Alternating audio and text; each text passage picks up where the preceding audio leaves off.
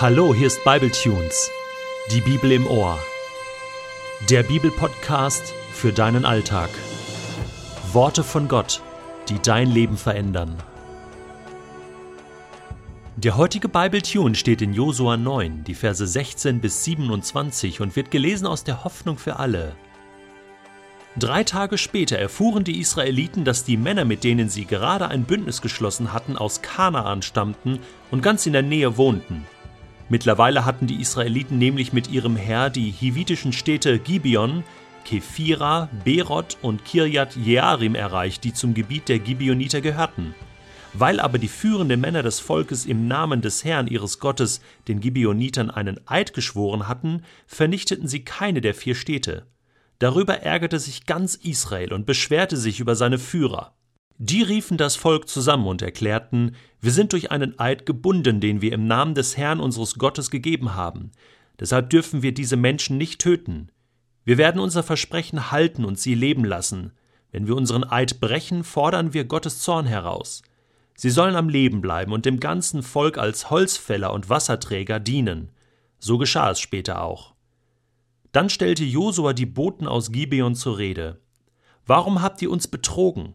Wie konntet ihr behaupten, dass ihr aus einem fernen Land stammt, obwohl ihr von hier seid?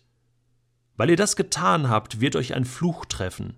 Ihr und euer Volk werdet zu allen Zeiten als Sklaven für das Heiligtum meines Gottes Holz hauen und Wasser schleppen. Sie antworteten Josua, uns wurde berichtet, dass der Herr dein Gott seinem Diener Mose versprochen hat, euch dieses ganze Land zu geben und alle seine Bewohner zu vernichten. Wir fürchteten um unser Leben, deshalb haben wir so gehandelt. Jetzt sind wir in deiner Hand, mach mit uns, was du für richtig hältst. Josua stand zu seinem Wort und bewahrte die Gibeoniter davor, von den Israeliten getötet zu werden. Er bestimmte sie zu Holzfällern und Wasserträgern für das Volk und für den Opferdienst am Altar des Herrn. Sie sollten diesen Dienst auch später versehen, wenn der Herr sich einen Ort für seinen Tempel erwählen würde. Noch heute dienen die Gibeoniter den Israeliten. Also diese Geschichte mit den Gibeonitern, die ist schon klasse. Weil ich finde, die kann man ja aus zwei Perspektiven anschauen, oder?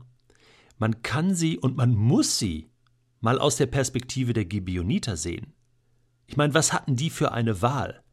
Die wussten, Israel, die werden kurzen Prozess machen. Die werden alles vernichten, was auf zwei oder vier oder auf einem Bein rumläuft im Land Kanaan. Und deswegen werden sie keine Chance haben. Sie haben dann alles auf eine Karte gesetzt und gedacht, okay, wir müssen das irgendwie überleben, egal wie. Und wenn man dann sieht, was am Ende bei rauskam, ähm, ja, sie wurden lebenslang verdonnert, Holzfäller und Wasserträger im Tempel Gottes zu sein. Also, ich muss sagen, es gibt Schlimmeres. Es gibt wirklich Schlimmeres, oder? Als so einen ehrenvollen Dienst im Tempel Gottes zu machen. Die haben sich überlegt, wenn wir es schaffen, irgendwie so einen Vertrag mit dem Volk Gottes einzugehen, irgendwie dort einen Fuß in die Tür zu bekommen, dann werden wir profitieren vom Segen Gottes. Dann können die uns nicht einfach umbringen. Die wussten, die haben einen Gott, der sich an seine Prinzipien hält, der nicht einfach, ja, wenn mal ein Bund geschlossen ist, der das dann übergeht. Das wussten die. Und ich finde das gut. Die waren also innerlich eigentlich überzeugt davon, dass das richtig ist, was da passiert, auch wenn sie eine scheiß Angst um ihr Leben hatten. Ihre Motivation war jetzt nicht so, ja, wir wollen Gott dienen und Holzfäller sein und Wasserträger im Tempel Gottes. Das war nicht ihr Traum. Ist schon klar. Nein, sie wollten leben und sie wussten, leben können sie nur, wenn sie einen Bund eingehen mit dem Volk Gottes. Das wussten sie. Das ist eine, ja, wie soll ich sagen, eine, eine besondere oder eine sehr einfache Form von Glauben. Aber ich glaube auch, dass es Menschen gibt, die heute auch so denken. Die sagen, okay, ich weiß nicht, ob das alles so stimmt mit Gott, mit der Bibel. Aber wenn das stimmt, dass es bei Gott Leben gibt, wenn es sogar einen Himmel, eine Hölle gibt, ich will leben, ich will in den Himmel. Und viele Menschen denken heute vielleicht genau so und sagen, lieber in den Himmel als in die Hölle, ne? wenn es schon einen Himmel gibt und denken ganz egoistisch. Und wer kann es ihnen verübeln? Und dann suchen sie einen einfachen und leichten Weg, einen leichten Zugang, der ihnen vielleicht auch in der heutigen Zeit von verschiedenen Seiten ermöglicht wird, hey, komm einfach zu Jesus, du musst nur glauben und natürlich ist das so ein bisschen Glaube Leid. Das ist so eine einfache, einfache Version von Glauben. Die haben wir hier auch bei den Gibeonitern. Aber sie funktioniert. Sie reicht, um zu überleben. Ich kann das nicht beurteilen. Ich kann nur lesen, was hier steht und sagen, ja, am Ende sterben diese Gibeoniter nicht. Israel muss sie schützen. Gott schützt sie. Gott schützt das Leben. Weil da so ein Minimum an Glaube, ein Minimum, und wenn es nur Existenzangst war, aber da war ein Minimum da. Das ist so, das ist so wie die, wie die Frau, die, die zu Jesus kommt und, und bittet um ihre kranke Tochter und Jesus will sich überhaupt nicht um sie kümmern und nee, nee, ich habe da keine Zeit für dich. Und die Frau lässt aber nicht locker und versucht irgendwie einen Fuß in die Tür zu bekommen, ja, wie die Gibeoniter damals.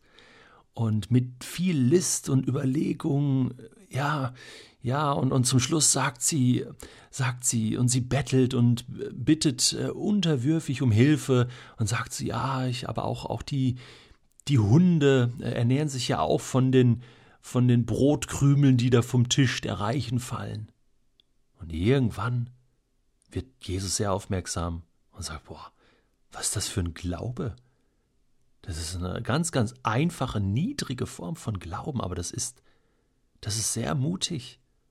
Und dann heilt Jesus diese Tochter der Frau und, und kümmert sich um diese Frau, obwohl sie nicht zum Volk Gottes gehörte.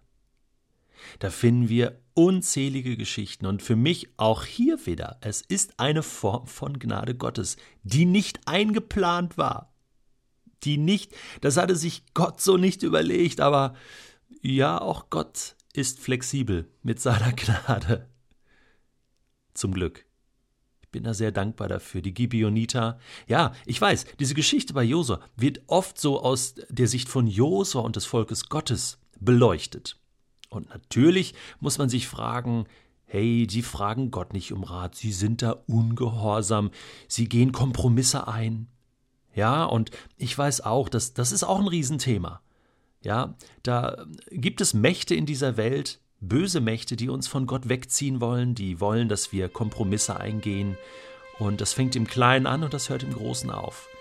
Es wird sogar berichtet, dass der Teufel sich manchmal verstellt als ein Engel des Lichts nur um uns ein bisschen zu irritieren, zu verwirren, durcheinander zu bringen, um uns abzulenken von Gott. Dass wir so kleine Kompromisse eingehen, dass wir den Glauben nicht so ernst nehmen. Natürlich, da sind wir angehalten, wirklich an Gott festzukleben und zu bleiben. Aber die, für die Gibeoniter, meine lieben Bibletunes-Hörer, freut es mich ungemein. Und für dich freut es mich auch ungemein, wenn du dich entschieden hast, an diesen Gott zu glauben. Einfach, weil du um dein Leben bangst.